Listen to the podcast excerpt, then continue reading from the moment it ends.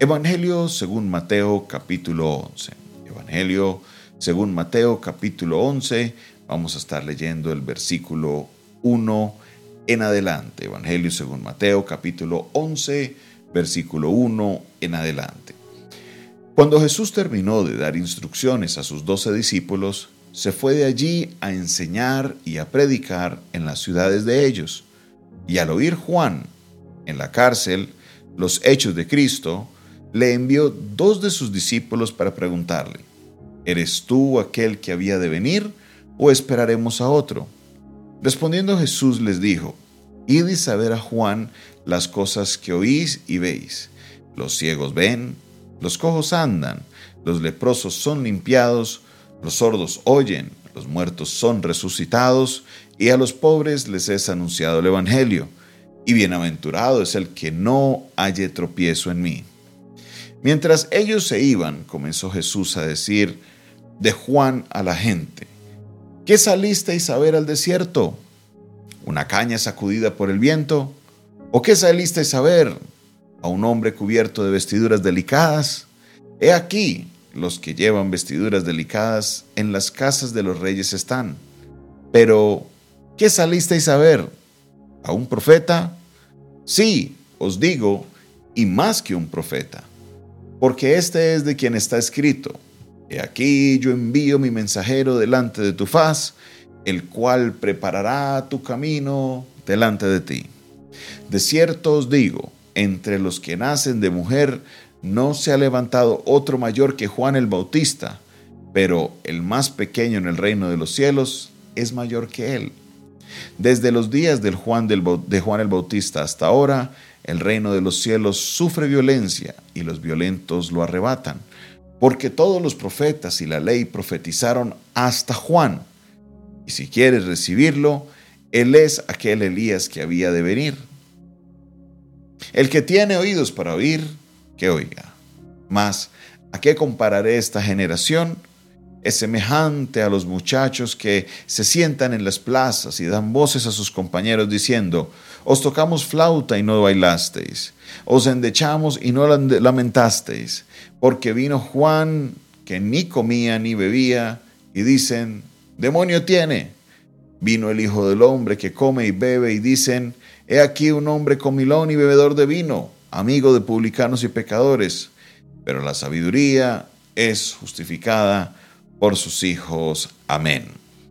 Vamos a estar mirando esta enseñanza en dos partes importantes. Vamos a estar mirando la primera parte que tiene que ver directamente con Juan el Bautista y la segunda en el enlace y la comparación que se hace de Jesús, de lo que Jesús mismo nos cuenta, de lo que la gente a su alrededor hablaba de él. En esta hora vemos primeramente que Jesús, nuestro Señor, coloca a Juan en una posición de privilegio. Dice que no ha habido varón nacido de mujer mayor que Juan. Esta expresión se había dado primeramente del profeta o de Moisés en el libro de Deuteronomio, que no hubo otro como él. Obviamente esto se limita hasta el tiempo en que el libro de Deuteronomio fue escrito, porque obviamente sabemos que Moisés no escribió este capítulo. Moisés antes de morirse no escribió, bueno, y Moisés subió a la montaña y ya murió. No, él no sabía cómo iba a ser el fin. Entonces obviamente esta parte final es de autoría de otra persona. Ahora, en este momento Jesús dice que no hay otro mayor que Juan el Bautista. ¿Por qué razón? Porque él era un profeta, pero Jesús dice, y más que un profeta, porque en él se cumple esta palabra, y es que dice, he aquí yo envío mi mensajero delante de tu faz, el cual preparará camino delante de ti. Aquí Jesús está haciendo alusión al Antiguo Testamento, aquí Jesús nos está refiriendo a Malaquías capítulo 3, versículo 1 como un cumplimiento de la palabra primeramente en Juan el Bautista, porque pues, él era de quien se hablaba, y número dos también de la persona de Jesucristo, porque al cumplirse en Juan también se cumple que Jesús es el Mesías. Ahora, Juan estaba pasando por una crisis. Juan estaba pasando por un tiempo difícil. Y pastor, ¿por qué lo dice? Porque cuando Juan va a bautizar a Jesús, le dice, yo no soy digno ni siquiera de amarrarle el calzado de sus pies. Este es. Y Juan el Bautista ve a la paloma que se coloca en los hombros de Jesucristo y se escucha la voz del Padre que dice, este es mi Hijo amado, en quien tengo complacencia. Juan el Bautista fue testigo de esto. Juan el Bautista escuchó la voz, Juan el Bautista estuvo ahí presente, pero ahora había sido llevado a la cárcel porque había hecho un comentario que a la realeza no les había gustado, pero era un comentario real, él lo había juzgado porque el que estaba en ese momento gobernando se había casado con la mujer de su hermano y esto no le era permitido en la ley, pero él igual fue y lo hizo a pesar de la advertencia de Juan y esto no les gustó, entonces llevaron a Juan el Bautista a la cárcel. Estando Juan en su crisis, estando Juan en todo lo que estaba pasando, manda a preguntar, Cristo, ¿eres tú o esperamos a otro? Jesús no le responde directamente, Jesús solo le dice a los que van a preguntarse, vayan y miren, primero miren lo que Dios está haciendo, miren todas las maravillas y luego si van y le dicen a Juan todo lo que vieron. Que eso sea lo que hable. Que sean los hechos los que hablen, que no sea lo que yo dije, que sea lo que ustedes están viendo lo que hable de él. Y esto es muy importante porque eh, muchas veces en la vida hay personas que se levantan a hablar, a decir cosas que no se sabe. En este momento obviamente había una gran discusión si Jesús era ese Mesías que deberían estar esperando los judíos, si Jesús era esta persona que iba a venir, pero sabe que las personas unos decían que sí, otros decían que no, y Jesús les dice, no vayan y le digan lo que yo les digo, vayan y miren lo que ustedes están viendo, que por los hechos se ha hecho ese juicio, no por los chismes, sino por los hechos, que sean las obras las que estén hablando. Y como ustedes están viendo, mire, los, enfermos son sanados, los cautivos son liberados, también a los pobres se les anuncia el Evangelio.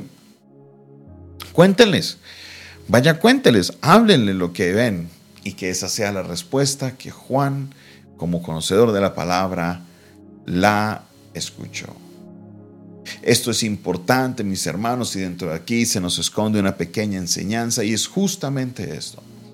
No permitas que los comentarios de las personas te achicopalen. Si hay alguien que va a decir algo o hay alguien que cuestiona lo que tú haces, que sean tus hechos los que hablen. Pero ¿qué pasa? Muchas veces queremos entrar en una guerra de palabras. Queremos aprender a hablar más fuerte o más inteligente que la otra persona para que la guerra se libere en palabras. Pero no debe ser así. Que sean nuestros hechos los que determinen la obra que estamos haciendo. Uno que debe hacer, seguir el paso de Jesús, permanecer en silencio, no responder, sino que sean nuestras obras las que hablen por nosotros, que sean nuestros hechos. ¿Qué dice la gente? ¿Qué es lo que ustedes ven? Vaya, hablen lo que ustedes ven, no hablen lo que yo les digo, hablen lo que ustedes ven, que por sus frutos los conoceréis. Es lo que básicamente les está diciendo Jesús. Jesús le dice, vayan y díganle a Juan el Bautista lo que ustedes ven. Si alguien fuera a hablar de ti lo que la gente ve, ¿qué diría de ti?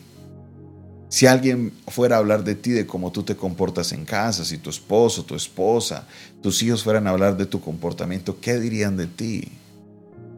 hablarían bien o a lo mejor no hablarían bien. Todo depende de tú y tu actuar. Si pueden hablar bien y si tienen muchas cosas buenas que hablar, es porque seguramente has sido un buen ejemplo, pero ¿y si no? Esta es la dualidad que muchos seres humanos nos enfrentamos, que en ciertas circunstancias nos comportamos de una manera y en ciertas circunstancias nos comportamos de otra manera. Y cuando estamos en cierto círculo de personas también cambiamos nuestra manera de comportar. No podemos actuar así. Esto no es lo que le agrada al Señor. Vivamos conforme a su palabra, dejemos a un lado la hipocresía y que nuestras acciones sean las que respalden lo que estamos tratando de decir. Padre Celestial, gracias Señor por tu palabra, gracias Señor porque siempre nos hablas, nos guías y nos diriges Señor para poder hacer tu voluntad. Poderoso Señor, glorifícate en la vida de cada una de las personas que escucharon esta palabra, que puedan, Señor, recibirla y actuar conforme a lo que tu palabra les indica. Recibe, Señor, la gloria, recibe, Señor, la honra, recibe, oh Padre Celestial, la exaltación, por siempre y para siempre, en el nombre de Jesús. Amén y amén. Esta fue una producción del Departamento de Comunicaciones del Centro de Fe y Esperanza, la Iglesia de los Altares, un consejo oportuno en un momento de crisis. Se despide de ustedes su pastor y amigo Jonathan Castañeda, quien les invita para que si esta palabra fue de bendición para ti, no olvides darle el dedito arriba, no olvides compartir este video, tampoco olvides compartir este audio. Suscríbete a nuestro canal de YouTube. Dios te bendiga, Dios te guarde